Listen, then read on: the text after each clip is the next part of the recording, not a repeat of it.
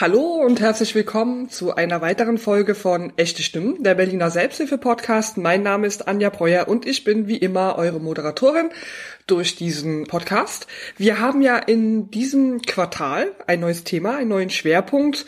Und zwar sprechen wir jetzt die nächsten drei Monate über das Thema Einsamkeit und wie die Selbsthilfe hilft.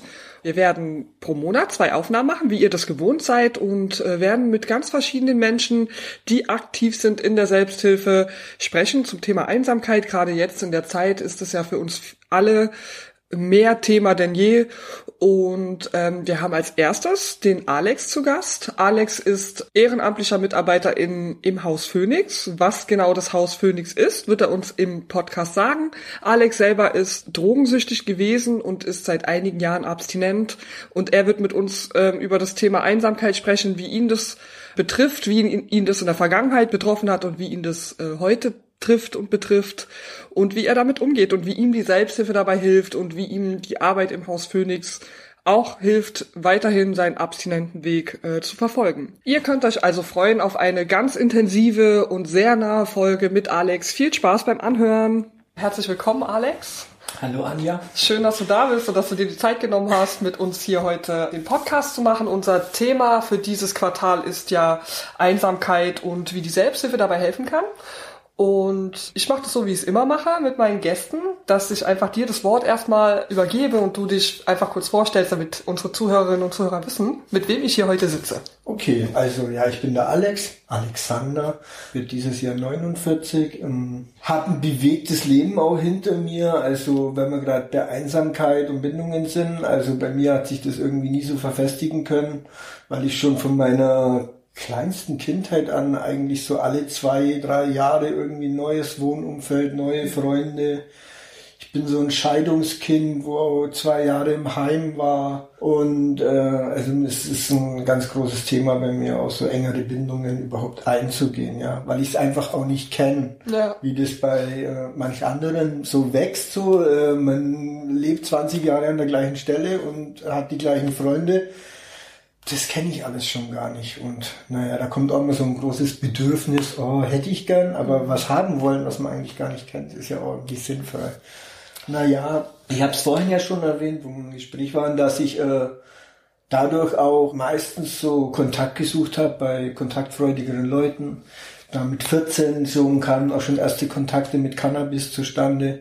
Mit 13 auch schon mal ein Bier getrunken und ich glaube, wo ich noch kleiner war, schon an der Bohle Früchte genascht mhm. zu Hause. Wobei ich sagen muss, äh, das war viele Jahre äh, eigentlich auch ganz normal und gang und gäbe im ganzen Freundeskreis, auch dann, wo die Schule vorbei war und Lehre angefangen hat, schon in die Pausen von der Berufsschule dann auch. Äh, dann ging es erstmal in die Kneipe auf der anderen Straßenseite und in Bayern, da gab es dann halt Kirschgeusen und ein, und ein Joint und dann hat man auch oft mal geschwänzt. Also es war alles nicht so beständig. Hab dann eine Lehre aber doch nur irgendwie gepackt. Mhm. Welche ja, Lehre hast du gemacht? Ich habe Elektroinstallateur ah, ja. gelernt mhm. und dann noch so Energieanlagenbauer okay. ja. dran gehangen. Und du hast es vorhin gesagt, dass du aus Bayern kommst, also wahrscheinlich eher aus einer kleineren Also Gegend, ich komme aus Augsburg, geboren Augsburg. genau. Ich bin in Augsburg geboren, 1972 naja, so klein würde ich das jetzt nicht sagen. Viele denken, es ist immer so eine kleine Stadt, aber mit dem Außenrum, also da wohnt, wohnen schon, so was weiß ich, zwischen 500 und 700.000 Leute auf einem ja. ziemlich kleinen Raum. Das ist so ein Ballungsgebiet, der drittgrößte in Bayern, nach Ach, München und Nürnberg. Ja. ich frage das, weil du vorhin meintest, als Kind schon Bohle und so. Das ist meistens in den provinzielleren Gegenden eher üblich. Deswegen habe ich diese Assoziation da. Naja, das war ja dann auch so Weihnachten und Silvester. Da war dann schon immer richtig... Äh, mit Heile Welt und Familie und alle da und Bohle und mhm. Weihnachtsbaum und Christbind kommt und Knecht Ruprecht und also ich weiß auch nicht und Fasching wurde da auch gefeiert. ja. Ich habe auch in meinem Elternhaus, ich habe jetzt da keine Schläge bekommen. Da war zwar nicht alles so total liebevoll und Ding, aber äh, ich hatte jetzt keine schlimme Kindheit. Mhm. Ja, also das Schlimme war halt wirklich dieses Unbeständige und ja nie wirklich tiefere Bindungen. Also Durch viele, viele Umzüge. Viele Umzüge und äh, dann auch die Scheidung, Mutter weg. Vater hat das ganze Leben die Mutter verantwortlich gemacht. Dies stimmt, später hat Mutter gemeint andersrum. Also wie auch immer, schlussendlich wollte die das gar nicht wissen. Mhm. Ich musste nur über die Konsequenzen leben. Verstehe. Hast du äh, Geschwister auch? Ich habe zwei Schwestern, ja. Diesen zwei, äh, zwei jüngere Schwestern habe ich. Habe ich auch schon ganz lange jetzt keinen Kontakt mehr, weil ich bin seit 2005 jetzt in Berlin mhm. und ich war auch zuvor in ganz Deutschland, auch ein bisschen im Ausland wegen Arbeiten, Montage mhm. immer mhm. unterwegs. Also diese Unbeständigkeit, die hat sich so echt durch mein Leben weitergezogen. Wobei ich jetzt sagen muss, in Berlin bin ich jetzt seit 2005 irgendwie so kleben geblieben. Mhm und fühle mich jetzt hier auch immer, immer verwurzelter. Und gerade ich bin ein NA. Durch NA bin ich, äh, habe ich meine Abstinenz verfestigt, sagen wir mal so. Okay, also ja, NA also ist äh, Narcotics Anonymous Na, und Narcotics Anonymous ist, ein, ist eine Selbsthilfegemeinschaft. Das ist ein ganz wichtiger Part in meinem Leben. Mhm. Ja, also weil das sind einfach viele Menschen, die mir total wichtig sind und es ist einfach ein Lebensprogramm. Ich möchte jetzt nicht sagen, das ist das Einzige, was es war, aber es hilft mir wirklich sehr. Das heißt, äh, dass du abstinent lebst von allen. Also ich lebe von allen, genau. Ja. Sollte ich vielleicht mal erwähnen, ich lebe schon einige Jahre völlig Abstinenz von allem, also und Alkohol, seit jetzt drei Jahren auch keine Zigaretten mehr. Wow. Ja, das ist einfach eine totale Befreiung. Ja. ja weil diese ganzen Zwänge ablegen, von den körperlichen Schäden mal ganz abgesehen. Mhm. Also ich bin wirklich froh, dass ich jetzt auch heute hier sitzen kann, mich gesund, fit fühle, keine großartigen Krankheiten habe, körperlich leistungsfähig bin. Ich habe einen 40-Stunden-Job ja. mittlerweile. Darüber bin ich auch sehr froh, dass du gesund sitzt und sehr schön. Ja, freut ja, mich. Ich habe einen 40-Stunden-Job, das ist auch was, äh, da wo ich mir vorstellen kann, ich möchte da jahrelang bleiben. Ich habe zwar auch mal so paar Jahre am Stück für eine Firma gearbeitet, aber nicht an einem Standort, mhm. nicht in einer Stadt. Da mhm. ging es immer woanders hin, dahin. Ja. Ich fühle mich hier langsam angekommen. Ja, schön. Wahrscheinlich auch in deinem eigenen Leben, oder? In meinem Leben ging es ja so viel äh, rauf und runter und auch äh, mit Beziehungen und Drama. Ich war mal verheiratet mit 20, geschieden. Ich habe einen Sohn, da habe ich auch eigentlich nie, also ich kenne den nur als Kleinkind, dann nie eine richtige Bindung. Der lebt jetzt bei der Familie von meiner Ex-Frau. Die haben den aufgezogen. Und naja, äh, ich weiß auch nicht, das, das tut schon irgendwie weh, darüber nachzudenken, aber auf der anderen Seite, ich, ich war einfach völlig unbeständig und es ging nicht klar. Mhm. Und wir sind da jetzt auch nicht im totalen Krieg auseinandergegangen. Und ich bin auch sehr dankbar, dass, äh, dass der dann jetzt von der Familie aufgefangen wurde und aufgezogen wurde. Ja. Ja. Obwohl es einfach schade ist, äh, dass ich keinen Kontakt zu ihm habe. Und das was ist, was vielleicht in der Zukunft sich noch ergibt. Mhm. Ja, also, ja, weiß ich nicht, wie da äh, rangehen soll. Auf jeden Fall weiß ich, dass ich auf jeden Fall ihm die Möglichkeit mal geben möchte, nochmal zum Kontakt. Mhm. Ja. Jetzt, äh, jetzt bin ich ja wirklich seit einigen Jahren, also seit über vier Jahren, total abstinent. Vor vier Jahren hatte ich noch äh, zwei Tage, da habe ich mal Alkohol getrunken und war besoffen, obwohl ich jetzt ja nicht mit Alkohol nie das so das Riesenproblem hatte. Aber für mich, da ich ja so einen, einen totalen Abstinenzanspruch habe, ziele ich das ab da. Ja. So, ich hatte ja auch richtig Probleme mit äh, Schmerzmittel und äh, Opiaten. Mhm. Und das ist seit, naja, über sechs Jahren jetzt, fast sechs Jahre. Abstinent. Vorbei, ja. Wow. Ja. Toll das war schon ein harter Weg, weil ich hatte ja auch wirklich äh, vor siebeneinhalb Jahren, acht Jahren so schwere Lungen-OP. Da mhm. habe ich eine Lungenentzündung verschleppt und da, da wäre ich fast gestorben. Da lag ich drei Monate im Krankenhaus, wurde 14 Mal operiert, mhm, war in einem ganz desolaten körperlichen Zustand. Auch danach, wo ich dann da entlassen wurde, da, da stand im Raum mir so ein Thoraxfenster äh, rein. Das wäre dann für immer so eine offene Ventilstelle im Brustkorb gewesen. Das ist also wirklich sehr unangenehm. Und Gott sei Dank ist dem alles nicht so. Und es war für mich irgendwie wie so ein to totales Wachrütteln. Ja. Mhm. Also, ey, nee, das wollte ich wirklich nicht so irgendwie als Pflegefall total enden. Das geht dann schneller, wie man denkt. Ja. ja und da bin ich echt heilfroh, dass es nicht so ist. Und sehr dankbar, dass ich jetzt, wie gesagt, in dem Zustand hier sitzen kann. Mhm. Und das habe ich ganz viel der Selbsthilfe, in welcher Form auch immer, zu verdanken. Ja. ja. Nach diesen OP-Geschichten bin ich dann in so ein christliches Sozialwerk heißt es. Ich, das ist auch so ein Selbsthilfeprogramm, wo man hingehen kann. Das ist wie eine Art Therapie. Mhm. Da gibt es so Strukturen, dass man sich da wieder bisschen fängt. Das ist so eine Art Therapie aber halt nichts irgendwie Offizielles so über einen Rententräger oder so, oh ja, sondern okay. Selbsthilfe orientiert. Da war ich dann eine Zeit lang, habe gesundheitlich an mir gearbeitet, bin von da dann hier nach Berlin zurück, habe ein Jahr im Haus Phoenix gewohnt. Mhm. Ja, auch. Ja. Über das Haus Phoenix sprechen wir ja später auch nochmal. Ja, da bist du ja heute im Moment auch, äh, auch mittlerweile aktiv. Ja, da bin ich mittlerweile oder? auf der anderen Seite, nicht mehr der, der Betroffene, da bin ich mittlerweile im Team. Ja. Ja, also bin da Teamer, da haben mhm. die Leute mit mir eine Gruppe einmal die Woche. Mhm. Okay, da sprechen wir nachher nochmal in Ruhe drüber, weil das interessiert mich sehr. okay. Ja, aber genau. Ja. Und, äh, und bin dann äh, von da dann ausgezogen und wohne jetzt seit ja, knapp drei Jahren in der WG mhm. ja. Mhm. Und arbeite halt nur noch nebenberuflich im Haus Phoenix. Und äh, mein Hauptjob ja, das ist ein Haustechniker, da möchte ich aber auch nicht genauer drauf eingehen, mhm. wo das ist. Ja. ja. also wir haben ja als Thema Einsamkeit und Selbsthilfe, also sind ja überall so Beispiele, wo man oft mit Einsamkeit konfrontiert ist auch. Gerade auch mit deinem Sohn. Du hattest vorhin erwähnt, dass du halt wenig Kontakt mit deiner Family hast. Sind es heute so Situationen oder wenn du mal alleine bist, wo du glaubst, dass die Einsamkeit eine andere wäre, wenn du mehr Kontakt mit denen hättest? Oder glaubst du, dass es damit eigentlich gar nicht so viel zu tun hat? Oder glaubst du, das ist so ein Phänomen von der Krankheitssucht mit dieser Einsamkeit? Naja, also ich glaube auf jeden Fall, äh, dass berauschende Mittel Einfluss mhm. auf meine Entwicklung hatten und ja. meine, meine Art mit Gefühlen umzugehen und Kontakten umzugehen. Mhm. Ja, weil so klar und nüchtern die Welt erleben und die Menschen erleben, mhm. das ist, ist, einfach eine ganz andere Qualität. Das ja. ist auch eine ganz andere Verbindung. Das ist auch eine viel ehrlichere, geerdetere Ebene, finde ich. Mhm. Da kann ich dann wirklich mein, mir und mein Verhalten über den Weg trauen und auch dem, was ich dann in dem Augenblick fühle oder so über den Weg trauen. Also ich tue mir schon schwer, auch so enge Bindungen zuzulassen. Mhm. Oder selbst zu Leuten, zu denen ich viel Kontakte habe, das wirklich als das gewichten, was es ist, nämlich eine Freundschaft, ja. die jetzt über mehrere Jahre schon gewachsen ist. Ist es so, dass du das dann eher auf einer oberflächlichen Ebene gut mit den Leuten aushältst und du das dann aber eher schwierig findest, so mitzuteilen, was wirklich mit dir los ist? Oder, weil du meinst, es sind schon Freundschaften. Also ich verstehe Freundschaft so, dass man sich auch zeigt, so wie man ist und so und dass man dann darüber spricht. Oder wie ist das bei dir? Also ich zeige mich schon, wie ich bin. Mhm. Ja. Das Ding ist nur, ich weiß ja auch durch meine Lebensgeschichte gar nicht, wie es ist.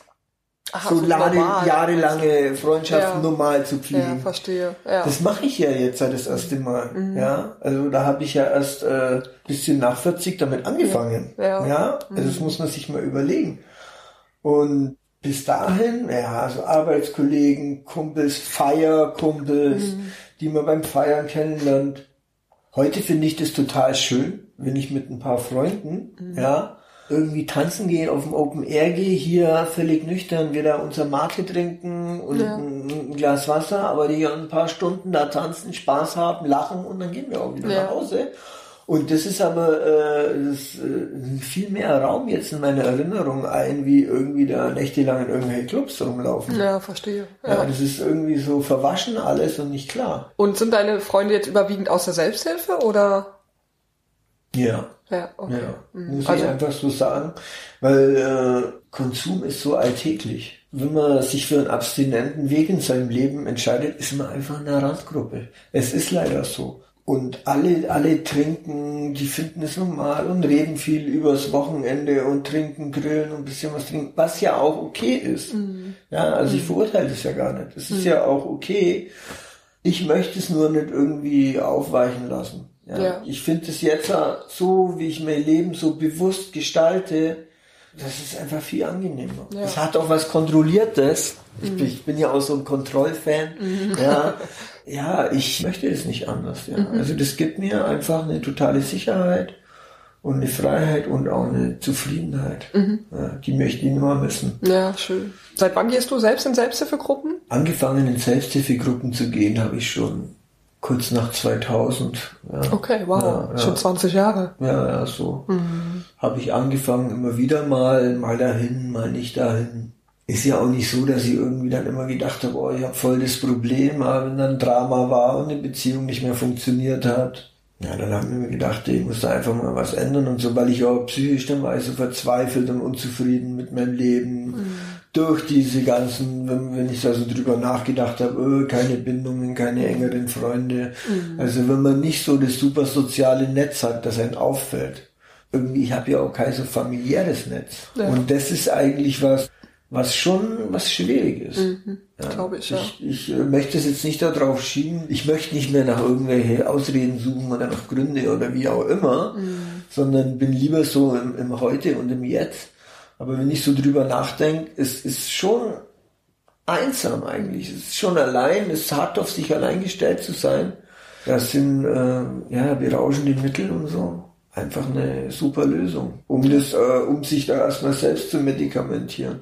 Ja, um das nicht fühlen zu müssen. Ja, auch, genau. Ja. Und wenn, dann ist man ein bisschen berauscht, dann raucht man einen Joint, dann lacht man ein bisschen so, haha, ist alles okay, aber eigentlich ist gar nichts okay. Mhm. Und total so regelmäßig hat es auch so angefangen. Ja, ich weiß nicht, seit knappen zehn Jahren oder so. Okay, also du äh, regelmäßig äh, Gruppen besuchst. Ja, besuche ich so eher mehr Gruppen. Ja. Und jetzt seit über fünf Jahren ziemlich kontinuierlich. Mhm. Äh, fünf, mhm. sechs Jahre sind es jetzt, wo ich sehr konstant mhm. zu meine Gruppen gehen. Ja. ja. Und, Und natürlich auch dieses, äh, ich habe angefangen tatsächlich das Programm zu arbeiten. Würdest du vielleicht nochmal sagen, weil du hattest jetzt eben auch von der Einsamkeit gesprochen, als du noch konsumiert hast und die Einsamkeit, mit der du heute auch konfrontiert bist manchmal, was da der Unterschied ist, könntest du das uns beschreiben? Ob das die, das gleiche Gefühl ist oder sich anders anfühlt, weil du jetzt vielleicht sogar weißt, dass du Leute in den Gruppen hast, die sich vielleicht ähnlich fühlen?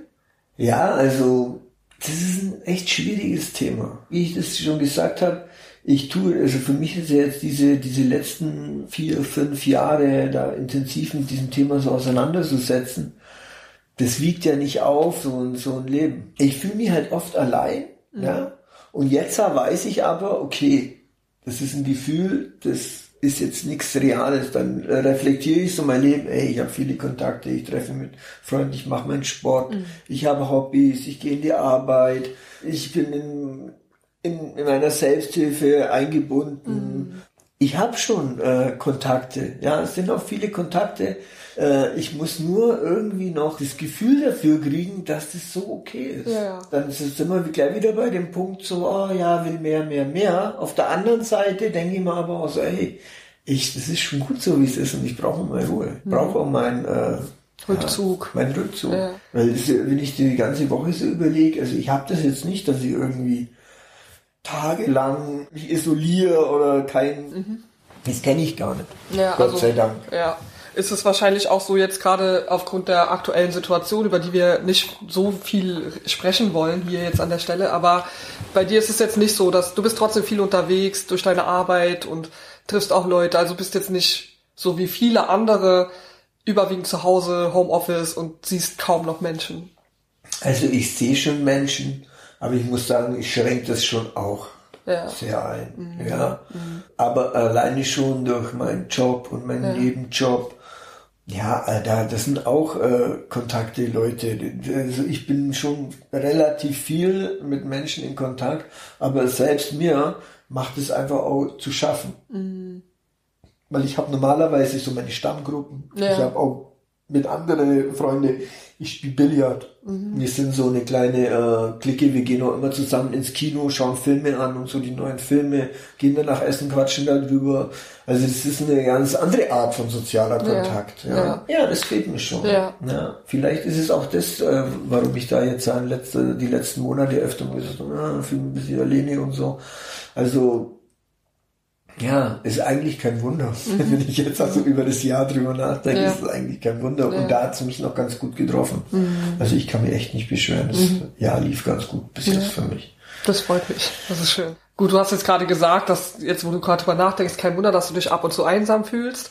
Was machst du an, in den Situationen, wo du dich einsam fühlst? Gehst du dann, rufst du Leute aus deiner Gruppe an oder hältst du es aus? Also ich telefoniere schon immer wieder mal mit Leuten, aber meistens jetzt nicht in den Augenblicke. Ich muss sagen, äh, obwohl es vielleicht nicht so empfehlenswert ist, aber ich mache das meist dann doch mit mir selber aus. Oder mache ein bisschen Sport, mache ein paar mhm. Liegestütze, mhm. also gehe dann in das Körperliche. Ah ja, okay. Oder mache mir eine Serie an. Ja. Und ich, ich gewichte das nicht so. Mhm. Also ich komme in kein so ein Gedankenkarussell, oh, tut mir so leid, ist so schlecht und äh, mhm. nee, ich nehme das wahr und lasse es aber auch wieder ziehen. Okay. Gott sei Dank kam, kommt es bei mir jetzt nicht dazu, dass ich da total festhänge in diesem mhm. Gefühl. Mhm. Ja, das sind wertvolle Hinweise von dir. Ja, ins Körperliche zu gehen bei dem Gefühl von Einsamkeit oder ähm, eine Serie anmachen. Hast du das irgendwie mal gehört in der Gruppe oder sind das deine eigenen Ideen?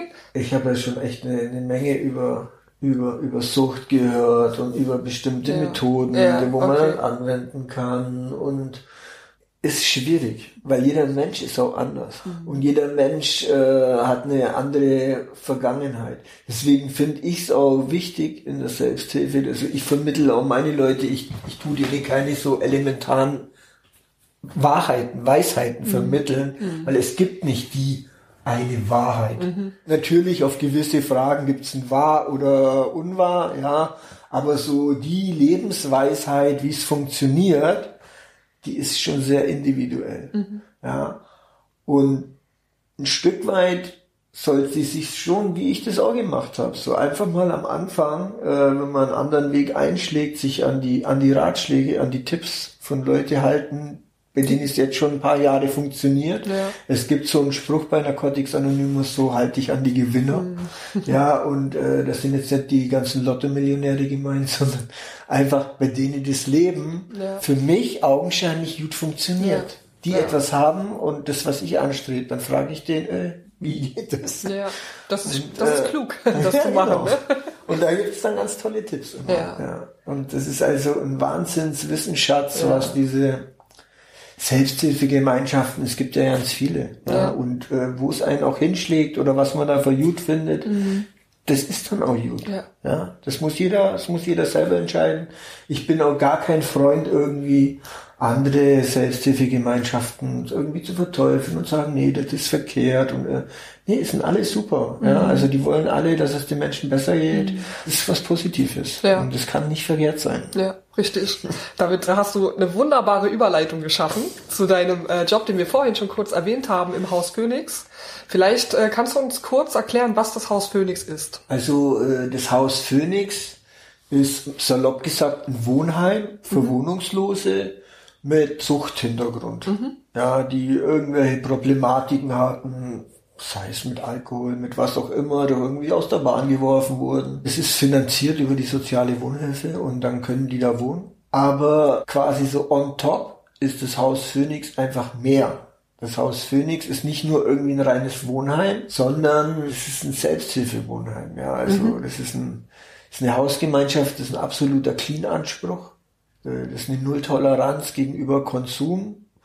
Aber man hat da im Haus Gruppen. Es gibt jede Woche eine Etagengruppe mit einem Teamer. Dann gibt's aber zusätzlich noch äh, Teestunden und Hausgruppen, wo sich vom Leute die Haus, äh, vom Haus die Leute treffen. Unten ist so wie so ein Bistro, so ein großer Raum und da, da können die dann quatschen. Das ist natürlich jetzt alles sehr eingeschränkt äh, durch Corona. Das hat ja auch irgendwann ein Ende, es ist ja absehbar. Und deswegen ist es ein richtig gutes Konzept. Mhm. Ja, weil dieses ganze zusätzliche, da gibt's eine Sozialarbeiterin, in jede Häuser sitzen unten äh, Angestellte im Büro, da kann man immer hinfragen, Fragen stellen, wenn man irgendein Problem hat. Angegliedert ist da noch das Lotsennetzwerk, äh, mhm. das wird mit unterstützt äh, vom Haus Phoenix. Da, da arbeiten dann Leute als Lotsen, die gehen in die Krankenhäuser, tragen die Botschaft weiter, dass es so ein Hilfekonzept gibt. Was machen die Lotsen? Die Lotsen sind einfach äh, für Leute, die gerade in einer Entgiftung sind, im Krankenhaus oder in einer anderen schwierigen Lebenssituation und Unterstützung brauchen auf dem Weg in ein cleanes Leben und das so nicht alleine hinkriegen, sprich Ämtergänge, bei was auch immer. Ja, okay. die, die einfach, also wir machen jetzt denen keinen Umzug zu Hause oder räumen da auf, das wird zu weit gehen, aber wir unterstützen die auf Wege, auch im Krankenhaus. Wenn die jetzt vom Krankenhaus irgendwie zum Jobcenter müssen und wieder zurück mhm. auf die Station und sich dann aber da unsicher fühlen, da alleine hinzugehen, dann kommt da ein Lotse hin und der begleitet die. Das ist ein tolles Ja, Projekt. also, ja. Da machen wir eine eigene Podcast-Folge zu. Also ein recht ausgedehntes Netzwerk mittlerweile, was Toll. vielen Menschen super hilft. Du warst zwei Jahre als Lotse auch engagiert und bist aber auch Teamer im Haus Phoenix. Also vorhin hattest du es kurz gesagt, es gibt einmal in der Woche eine sogenannte Etagengruppe. Auf Ja. jeder Etage wohnen, glaube ich, acht. Naja, also das ist so, ich war ja da, das, äh, ein Jahr, ein bisschen über ein Jahr habe ich da gewohnt. Mhm. Ich, wo wo ich da angekommen bin, äh, da war ich ja schon äh, zwei Jahre in, in diesem Sozialwerk. Also ich war ziemlich gleich von Anfang auch äh, ziemlich schnell Lotse, Ja. habe dann Leute begleitet und habe dann auch Präventionsarbeit gemacht, Mhm. äh, habe dann auch nach einem knappen Dreivierteljahr über das Haus Phoenix einen Suchthelferlehrgang gemacht. Ah, okay, wow. Habe einen Ja. Suchthelferschein gemacht beim Blauen Kreuz, über das Blaue Kreuz war das. Wenn einem von Profis vermittelt wird, wie es auf der Hilfeseite aussieht, dass es da wirklich um, um Zuhören geht, um empathisches Zuhören, um Verständnis aufbringen und nicht um, naja, Ratschläge sind auch Schläge, ist auch so ein schöner Begriff, sondern es geht wirklich erstmal ums genau hinhören und überhaupt dass dem Menschen in seiner Zwangslage jemand zuhört. Ja, viel mehr äh, muss das am Anfang gar nicht sein. Ja, weil die haben meistens keine Menschen mehr, die ihnen zuhören. Ja, weil man verschätzt sich mit vielen Leuten, das ist auch klar. Aber es macht ja keiner also gerne. Keiner bringt sich gerne in, in Notsituationen. Wobei das auch nicht alles entschuldet, aber wenn man sich dafür entscheidet, in der Selbsthilfe äh, tätig zu sein, ja, da muss man einen langen Geduldsfaden mitbringen und äh, wenig Vorurteile am besten. Also das sind quasi die Eigenschaften, die du als Teamer dann auch mitbringen musst, wenn du diese Etagengruppen machst, oder? Ich persönlich würde sagen, das ist auf jeden Fall von Vorteil. Ja. Ja, ich würde mal so sagen, ich habe ein ziemlich empathisches äh, Verhältnis zu, zu meiner Gruppe. Ja. Mir ist es auch wichtig.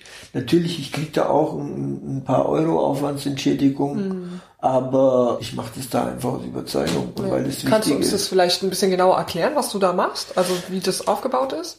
Naja, also es ist einmal in der Woche ist eine feste Zeit und da haben wir zwei Stunden Gruppe und die, die Gruppen, die laufen ganz unterschiedlich ab. Natürlich, es passiert nicht jede Woche was anderes. Deswegen ist so eine Grundstruktur so, so ein kleines Blitzlicht.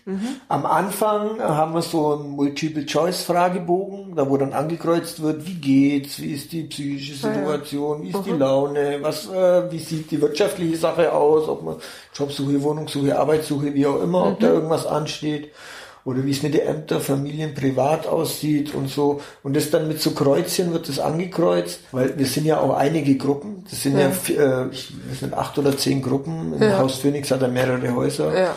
Und damit natürlich die Verantwortlichen auf einen Blick auch ein bisschen Übersicht haben, ist das eingeführt worden. Finde ich auch ein sehr gutes System. Im Haus Phoenix selbst arbeiten ausschließlich Leute, die selbst betroffen sind? Nicht ausschließlich, aber überwiegend. Überwiegend. Naja, Hilfe zur Selbsthilfe. Ja, ja, ja, genau. Und genau, nach den Fragebogen entstehen dann wahrscheinlich Themen, über die Genau. dann gesprochen Und äh, das ist ja auch so, das ist ja auch dann keine typische Selbsthilfegruppe, weil es sind ja auch so Gruppenregeln, was in der Gruppe ist, bleibt Ja. in der Gruppe, man kann alles offen reden, sondern die, diese Etagengruppe, die sind auch suchtbezogen, da kann auch Alltagsprobleme, äh, Organisationsprobleme, was einfach anliegt, aber danach muss ich dann auch so einen Bericht noch, eine E-Mail äh, schreiben, also zuerst dieses Ankreuzen, dann schreibe ich noch eine E-Mail dazu. Vor der Gruppe rufe ich an, dann gibt es eine Vorbesprechung, dann wird die Gruppe vorbesprochen und wenn besondere Sachen da passieren, dann rufe ich auch nochmal danach der Gruppe am nächsten Tag an und du einzelne Faktoren nochmal nachbesprechen. Ja.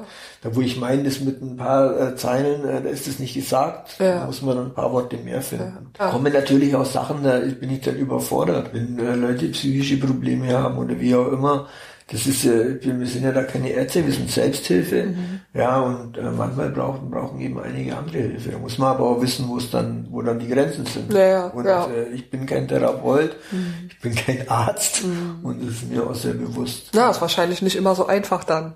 Also an bestimmten Stellen die Grenzen klar vor Augen zu haben, oder? Also ich muss sagen, ich krieg das ganz gut hin, weil ich ich nehme das auch nicht persönlich. Die sind ja sind ja auch nicht immer gut drauf, so ja und dann äh, mal einen Tag schlecht drauf und maulig drauf und äh, aber das ist alles nicht äh, persönlich gemeint. Ja. Das muss die auch erstmal begreifen, so ja, wenn einer einen schlechten Tag hat und maulig ist, dass ich da nicht genauso werde.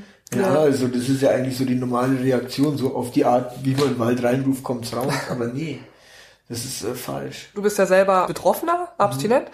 und du bist mit Leuten zusammen, die auch abstinent sind, wahrscheinlich an einem anderen Punkt stehen als du.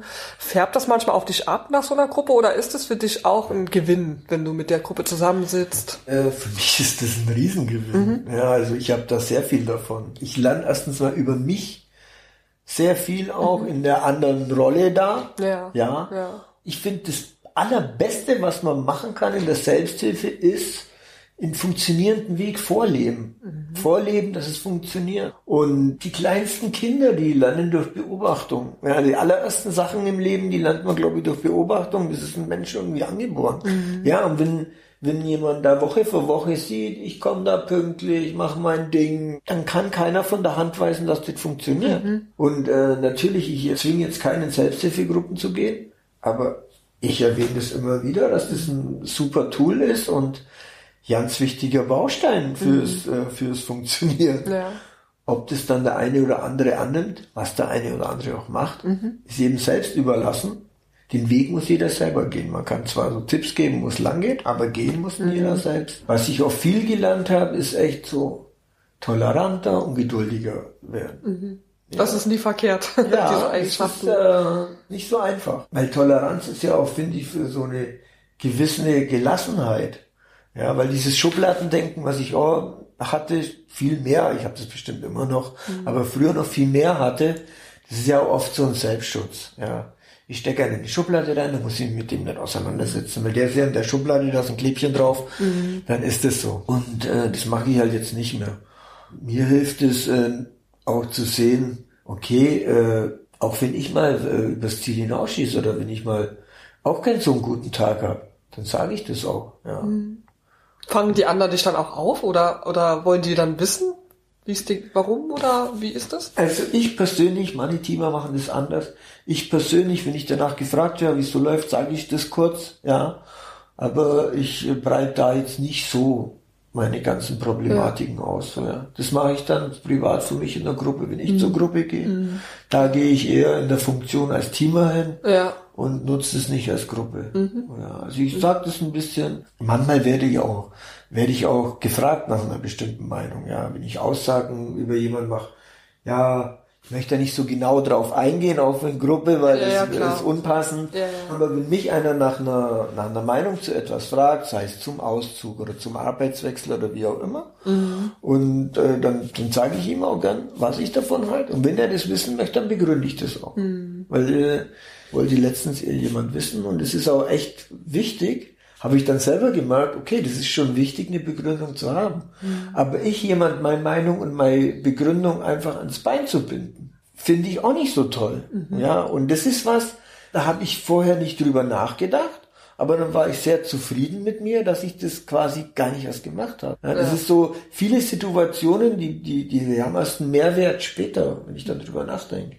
Also das ist einfach so in der Selbsthilfe, da arbeitet, das, die arbeitet mit einem und man arbeitet mit der Selbsthilfe. Die ja. arbeitet einen auch immer selber mit. Ja, ja, ja, ja, ja auf jeden Fall. Das sind so viele wichtige Hinweise, die du uns da gibst und Impulse. Das ist ganz wertvoll. Auch für unsere Zuhörerinnen und Zuhörer könnte ich mir gut vorstellen. Natürlich bekommt ihr wie immer alle Infos zum Haus Phoenix, zu deiner Selbsthilfegruppe Narcotics Anonymous in die Show Notes, sodass ihr das alles auch nochmal nachlesen könnt, nach, ja, vielleicht sogar auch mal selbst besuchen könnt, je nachdem. Alex, die Zeit vergeht immer so unglaublich schnell. Wir sind schon irgendwie fast am Ende angelangt schon. Das ist ganz erstaunlich. Ich habe das Gefühl, dass wir gerade erst angefangen haben. Ich frage ja wie immer auch am Ende nochmal meine Gäste. Du hast jetzt natürlich viel schon darüber gesprochen, was die Selbsthilfe so besonders macht, aber ich würde trotzdem gerne nochmal konkreter fragen, was genau macht für dich persönlich die Selbsthilfe so besonders? Nein, in der Selbsthilfe, da habe ich einfach das Gefühl, dass da so ein eine tiefe Ehrlichkeit und so ein tiefes Bedürfnis dahinter ist, wirklich was zu verändern. Ja. Also das eigene ich möchte jetzt nicht Fachleuten absprechen, dass die ihren Job jetzt nicht gut machen. Ja. Es gibt ganz prima Therapeuten, wir haben ein super, super System, Krankensystem, Suchthilfesystem mhm. in Deutschland. Das ist ein echter Traum. Bin ich auch erst ja froh, dass das so ist. Aber wenn Betroffene andere Betroffene helfen, hat das irgendwie, ist das einfach ein Stück, für mich fühlt es sich ehrlicher an mhm. und so gewollter. Ja, und das finde ich einfach toll. Okay, ja. Ich fühle mich auch verstanden. Das ist super wichtig. Viele Menschen berichten, die in Selbsthilfegruppen gehen, dass sie einen Ort gefunden haben, wo sie sich einfach auch wirklich verstanden fühlen, weil die anderen genau wissen, was es bedeutet, was jetzt vielleicht eine Fachkraft nicht so weiß. So, das ist ja auch was, was mich immer wieder in der Selbsthilfe begeistert, weil dieser Wert, der da entsteht durch die Identifikation miteinander, das ist so immer, ich finde, das bekommt nicht die Anerkennung, die es eigentlich äh, verdient hätte. Der Wert der Identifikation, weil das hilft vielen Menschen dann aus ihrem was auch immer rauszuwachsen. Für mich fühlt sich das irgendwie so ein bisschen so an, aber vielleicht auch, weil ich mich selber erst mehr damit beschäftige. Also ich habe so das Gefühl, der Stellenwert von der Selbsthilfe, der steigt auf jeden Fall. Ja, ja also so. und ja. es, es wird auch, es gibt jetzt auch so Genesungsbegleiter ja. und Ausbildungen dahin und es ist wirklich diese, dieser Erfahrungsschatz auch mal mehr genutzt wird und es auch einfach bekannter gemacht wird, ja. dass es einfach Gruppen gibt, die helfen. gibt viel mehr Menschen, die bereit sind, darüber zu sprechen. Das ist ganz besonders bei den jüngeren Menschen zu beobachten tatsächlich. Also vor 20 Jahren hat man nicht darüber gesprochen, ob man Depressionen hat, eine Suchterkrankung hat.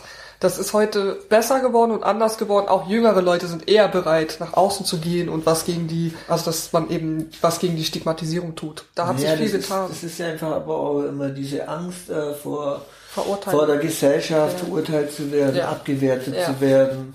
Das ist, ist nicht so einfach, so, ja. Und im Endeffekt, äh, naja, für, für sich, sich für sich oder seine Vergangenheit dann irgendwie schämen müssen, weil es nicht so gut liegt, das ist irgendwie einfach äh, nicht toll. Ja. Das ist auch nicht so heilungs fördernd, glaube ich. Nee, Sondern im Gegenteil. Ein bisschen mehr Zufriedenheit ist schon angesagt. Genau, und ich glaube einfach durch dieses äh, in der Gruppe, diese Anerkennung, die man da bekommt, oder dieses du bist okay, genauso wie du bist, traut man sich eher auch in der Gesellschaft mehr man selbst zu sein, weil man diesen Halt auch hat oder diesen man hat einen Ort, wo man weiß, egal wie ich bin, ich bin immer akzeptiert. Eben, also das ist es ja. so, man hat, man hat ja. auch einen Ort und so, da wo man ja. einfach so völlig äh, über seine ganzen Ängste und alles reden kann. Das sind ja so tiefe Gesprächsthemen, also die, das zum Beispiel am Arbeitsplatz oder so, haben die jetzt nicht unbedingt was zu sagen. nicht also, immer. Da stoßt man, stoßt man glaube ich auch nicht immer so auf verständige Ohren, wenn man dann über seine tiefen Gefühle und seine Einsamkeit reden möchte. Ja, ja, genau. genau, ist da auch wahrscheinlich nicht angebracht, vermutlich. Gibt es denn etwas, was du der Selbsthilfe Berlin mit auf den Weg geben wollen würdest? Was würdest du denen gerne sagen, was die vielleicht gut machen, besser machen, anders machen könnten? Also ich würde also für die Selbsthilfe Berlin einfach so weitermachen, ja. Also ist ja Wahnsinn. Also ich, dieses Angebot, was hier ist, jetzt da irgendwie äh, zu bewerten, was macht ihr besser oder irgendwo ist halte ich für vermessen, weil es hier in so viele Richtungen geht, in alle Bereiche, das ist so toll, äh, was hier über Jahrzehnte gewachsen ja. ist. So, ja. ja einfach äh, weitermachen, tragt die Botschaft nach außen. Ja. Das ist echt toll, ja. das so. Super. Das ist ein total schönes Schlusswort oder ein schönes Statement an die Selbsthilfe an sich generell. Ja, wie immer frage ich auch an dieser Stelle, hast du uns eine Empfehlung, eine persönliche Empfehlung von dir selbst mitgebracht in Form eines Buches, Veranstaltung, Film? Gibt es da etwas für unsere Zuhörerinnen und Zuhörer? Ja, also ich finde ein Buch ganz toll. Mhm. Das hat mir sehr viel Aufschluss gegeben. Es ist zwar so ein Abenteuerroman, ja. das heißt die Prophezeiung von Celestine und ist ganz interessant. Da geht es um Energien und wie wir die Energie aus der Natur gewinnen können und mhm. gegenseitig uns klauen eventuell. Okay. Das ist ein ganz tolles Buch. Okay, das schreibe ich natürlich in die Show Notes. Und wir hatten ja vorhin schon mal ganz kurz darüber gesprochen. Du meintest, es gibt auch das passende, äh, den passenden Film dazu aber du sagst eher Buch lesen, wahrscheinlich. Also in dem Fall bin ich sehr Fan vom Buchlesen. Es gibt wohl da auch einen Film dazu. Okay, aber du empfiehlst jetzt erstmal nur das Buch. also man kann sich natürlich den Film auch angucken. Ich habe den Film nicht gesehen, ich ja. habe das Buch mehrfach gelesen. Okay. Und es okay. ist so spannend und es hat auch eine äh, riesen Leserschaft auf der Welt. Ja, okay. Da gibt's dann auch noch einen Folgeteil. Äh, ja. Aber das ist echt ein ganz schönes Buch. Okay. Das werde ich mir auch mal holen und lesen. Das klingt total, macht mich total neugierig. Alex, ich danke dir sehr, dass du dir die Zeit genommen hast, mit uns heute auch so ehrlich über deine Sachen gesprochen hast. Und, Gerne. Äh, ja, alles weitere folgt. Wer weiß, vielleicht treffen wir uns nochmal zu einer weiteren Folge, wenn du Lust und Zeit dazu hast. Ja, die würde ich dann bestimmt finden. Ja, super. Dankeschön, Alex. Und das war's auch schon wieder mit unserem Podcast Echte Stimmen, der Berliner Selbsthilfe-Podcast. Wir hoffen, dass euch das Zuhören genauso viel Freude gemacht hat und euch inspiriert hat, wie es auch bei mir der Fall ist. Wenn ihr Fragen habt, Feedback geben möchtet oder einfach mal auch als Gast im Podcast sein möchtet, meldet euch gerne unter echte echte-stimmen.de. Ihr könnt uns auch eine Mail schreiben an hallo at echte-stimmen.de oder folgt uns bei Instagram bei echte-stimmen und wir freuen uns von euch zu hören und sind schon ganz gespannt auf die nächste Folge, die ihr in zwei Wochen zu hören bekommt. Bis dann, eure Anja. Tschüss.